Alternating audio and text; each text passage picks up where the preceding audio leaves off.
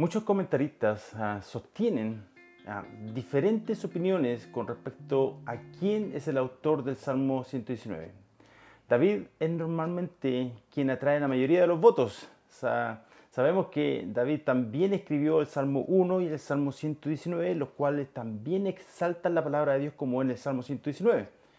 Otros piensan que Daniel pudo haber ah, sido el autor. Sabemos que Daniel también amaba la palabra de Dios el capítulo 9 del libro de Daniel ah, dice que miraba atentamente a la palabra de Dios.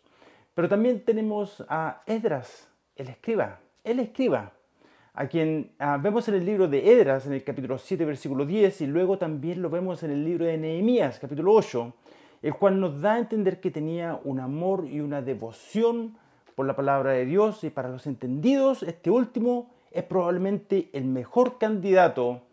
Aún así, quien quiera que sea el autor, eso no cambia el sentido ni el significado de este salmo, el cual se ha conservado como una obra maestra de reflexión. Bienvenidos una vez más al Ministerio de Burning Word. Mi nombre es Sergio Garrido y hoy empezamos una nueva estrofa. Y esta es la estrofa número 10, titulada con la décima letra del abecedario hebreo Yod. Y esta estrofa eh, fue escrita a modo de oración.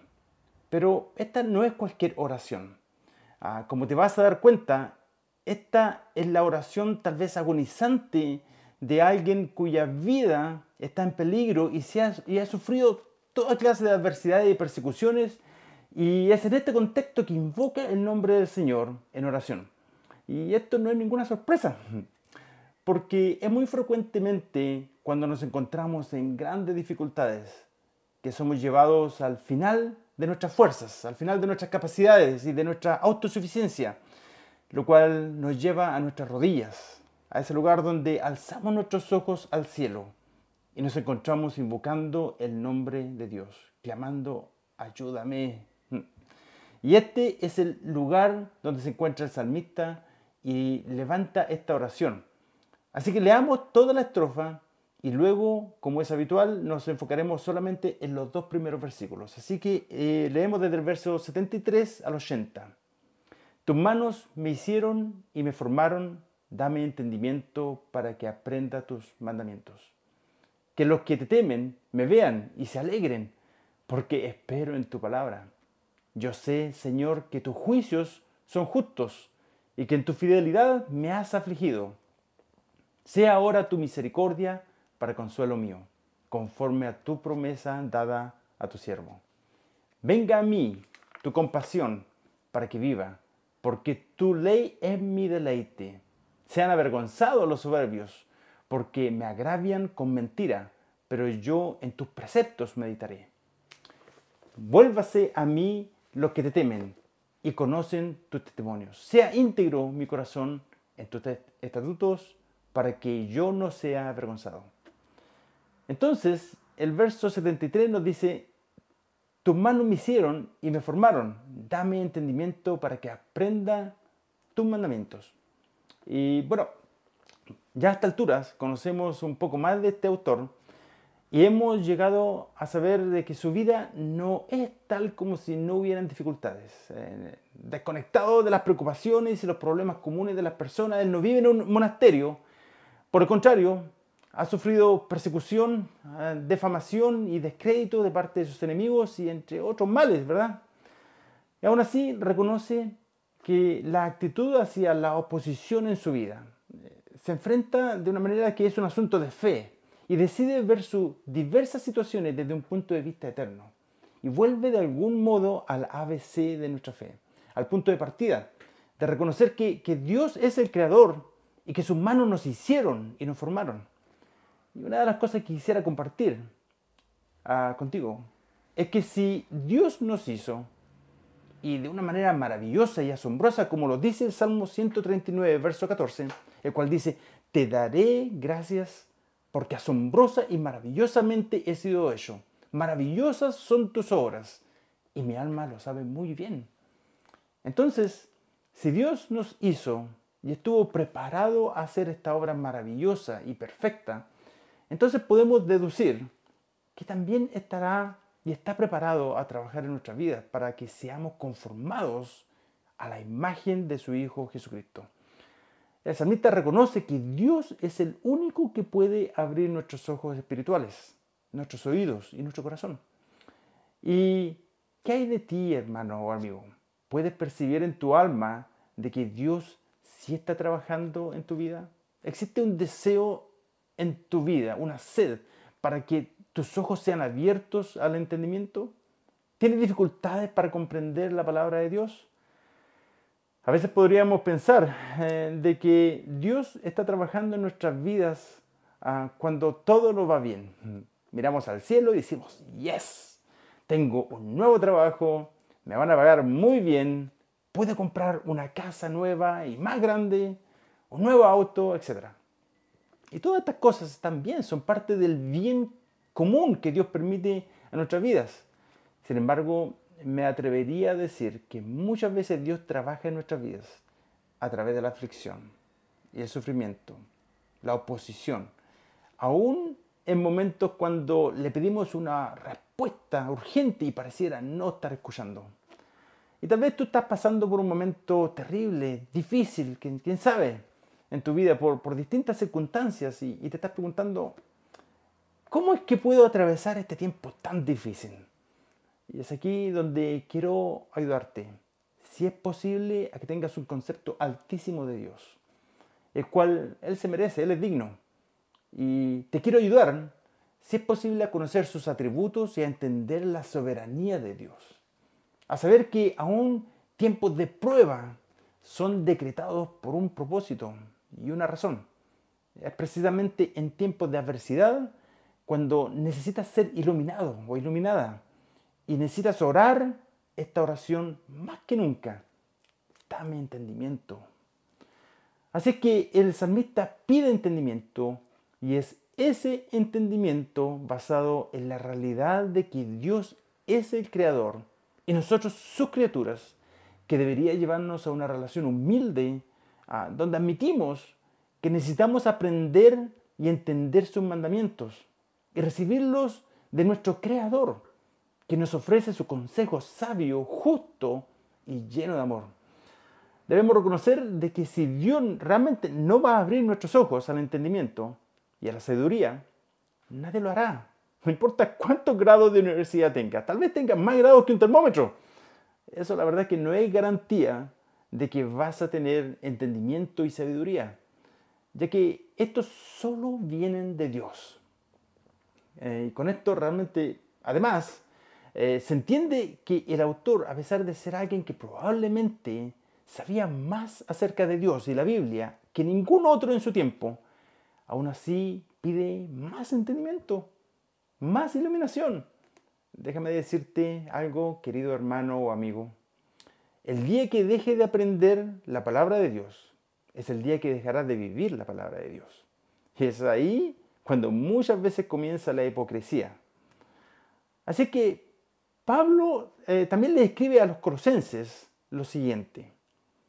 Espero que con esto sean alentados sus corazones y unidos en amor, alcancen todas las riquezas que proceden de una plena seguridad de comprensión, resultando en un verdadero conocimiento del misterio de Dios, es decir, de Cristo, en quien están escondidos todos los tesoros de la sabiduría y el conocimiento. Colosenses 2, del 2 al 3. Aquí, cuando el apóstol Pablo se refiere a tesoros, es porque existe un valor mucho más allá de lo que podemos imaginar.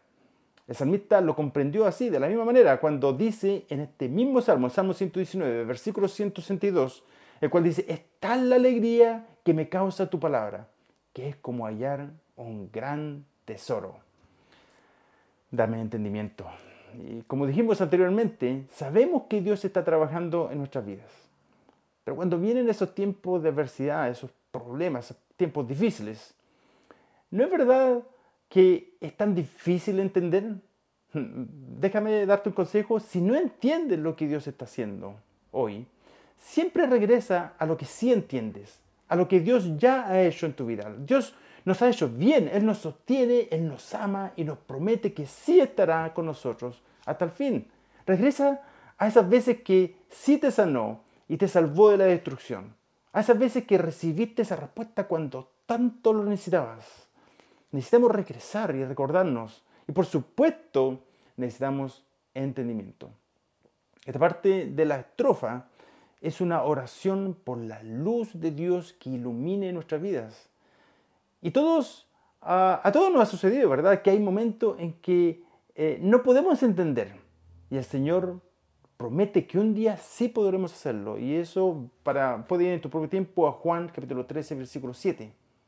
Por último, también habrá algunos quienes pueden ver o escuchar este podcast o vídeo y quienes se están rascando la cabeza y están pensando, ¿de qué está hablando Sergio? Te quiero decir uh, que aún quienes no entienden estas cosas hoy, Dios les promete entendimiento. Solo tienes que desearlo, tener un deseo profundo y pedirle a Dios, como el salmista, dame entendimiento, abre mis ojos. Lo dice eh, el, apóstol Pablo citando un verso del libro de Isaías, lo dice en el, libro de Romanos 15, 21, el cual dice, aquellos a quienes nunca les fue anunciado acerca de él, verán, y los que nunca han oído de él, entenderán. Y es el propósito de este ministerio, que veas la verdad y que a través de la exposición de la verdad y el ministerio del Espíritu Santo puedas entender y seas dotado del conocimiento salvador de Jesucristo. Y así también puedas crecer en gracia y en tu devoción por la palabra de Dios. Un, entendimiento más amplio de Dios y de las Escrituras traerá consigo esa fortaleza sobrenatural para atravesar la tormenta de la vida en forma victoriosa. Y Luego el verso 74 nos dice eh, que los que te temen y me vean y, se alegren, porque espero en tu palabra. Y uno de los énfasis más notorios de esta estrofa es que habla a, a nuestra relación con otras personas, quienes aman al Señor. Ah, lo vemos en el verso 74, dice, que los que te temen me vean y se alegren porque espero en tu palabra. Y el verso 79 dice, vuélvase a mí los que te temen y conocen tus testimonios. Aquí el samita nos enseña que una vida dependiente de Dios, que está creciendo en amor, en santidad, en gracia y el conocimiento de Jesucristo, es una vida de influencia. Y será una vida que animará a otros quienes también amen y muestren con sus vidas una reverencia, un temor hacia Dios. Y cuando hablamos de ser una influencia, tal vez la mayoría de nosotros pensamos en un puesto de influencia. Ser reconocido, tener muchos seguidores, siendo un punto de referencia. Pero en el contexto de este salmo, para el Hijo de Dios, déjame decirte que nunca serás más visible para otras personas a tu alrededor que cuando estás pasando por el horno de fuego de la prueba y la adversidad. Déjame repetir esto para que quede.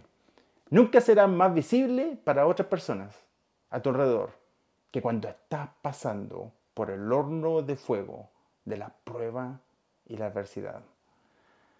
Todos los ojos están pegados en ti. Habrá gente orando por ti, y habrá quienes estarán mirando desde la distancia con interés y con amor, mirando la manera como responderás en este tiempo de adversidad. Y a veces no entendemos por qué sufrimos este tiempo, ¿verdad? Y esta oración es además para los creyentes. Recordemos que el verso 74 dice que los que le temen, que al ver nuestra respuesta a la adversidad, sean animados y se gocen y sean edificados. Déjame decirte que tal vez no tengas el equipamiento, ni el llamado o el talento de predicar en la calle. Sin embargo, uno de los ministerios más poderosos que alguna vez tendrás en tu vida es la manera como responderás durante el tiempo que te encuentres en el horno de fuego. Y esa, querido hermano o hermana, será una de las influencias más poderosas, más estratégicas que tendrás en tu vida no cuando estás en la cumbre del éxito. Es en el valle de la adversidad, cuando pones tu fe en Dios y confías en las promesas de la palabra de Dios, que otros serán animados a hacer exactamente lo mismo. Así que cuando Dios permite ese tiempo de aflicción, no lo rechaces. Dios quiere usar esa situación de acuerdo a su plan eterno, no solo para nuestra ganancia espiritual, sino para llevar a cabo su propósito en la vida de quienes se encuentran viajando, caminando a nuestro alrededor, nuestra familia, tus hijos, tus amigos, otras relaciones, compañeros de trabajo. ¿Quieres ser de influencia? ¿Quieres que quienes se encuentren a tu alrededor te vean y se alegren en Dios? Pone tu esperanza en Dios y en sus promesas y en sus recursos. Ellas te sostendrán y te darán la fortaleza que necesitarás durante tiempo de dificultades. Te quiero animar a que uses este tiempo sabiamente y que te inunde de la palabra de Dios, porque se acercan tiempos muy difíciles y yo pienso que tú lo sabes. Y cuando lleguen esos tiempos difíciles, ya no habrá tiempo para prepararse. Este es el tiempo de aprender y pedirle al Señor, dame entendimiento. El día que deje de aprender la palabra de Dios es el día que dejarás de vivir la palabra de Dios. No pierdas esta oportunidad de disfrutar ese gozo indescriptible que se puede encontrar solo en la palabra de Dios. Es la alegría que me causa tu palabra, que es como hallar un gran tesoro. Entonces será hasta una próxima oportunidad y no olvides compartir este segmento y de suscribirte si es que todavía no lo has hecho. Y yo te envío en el nombre del Señor un gran abrazo. Que el Señor te bendiga.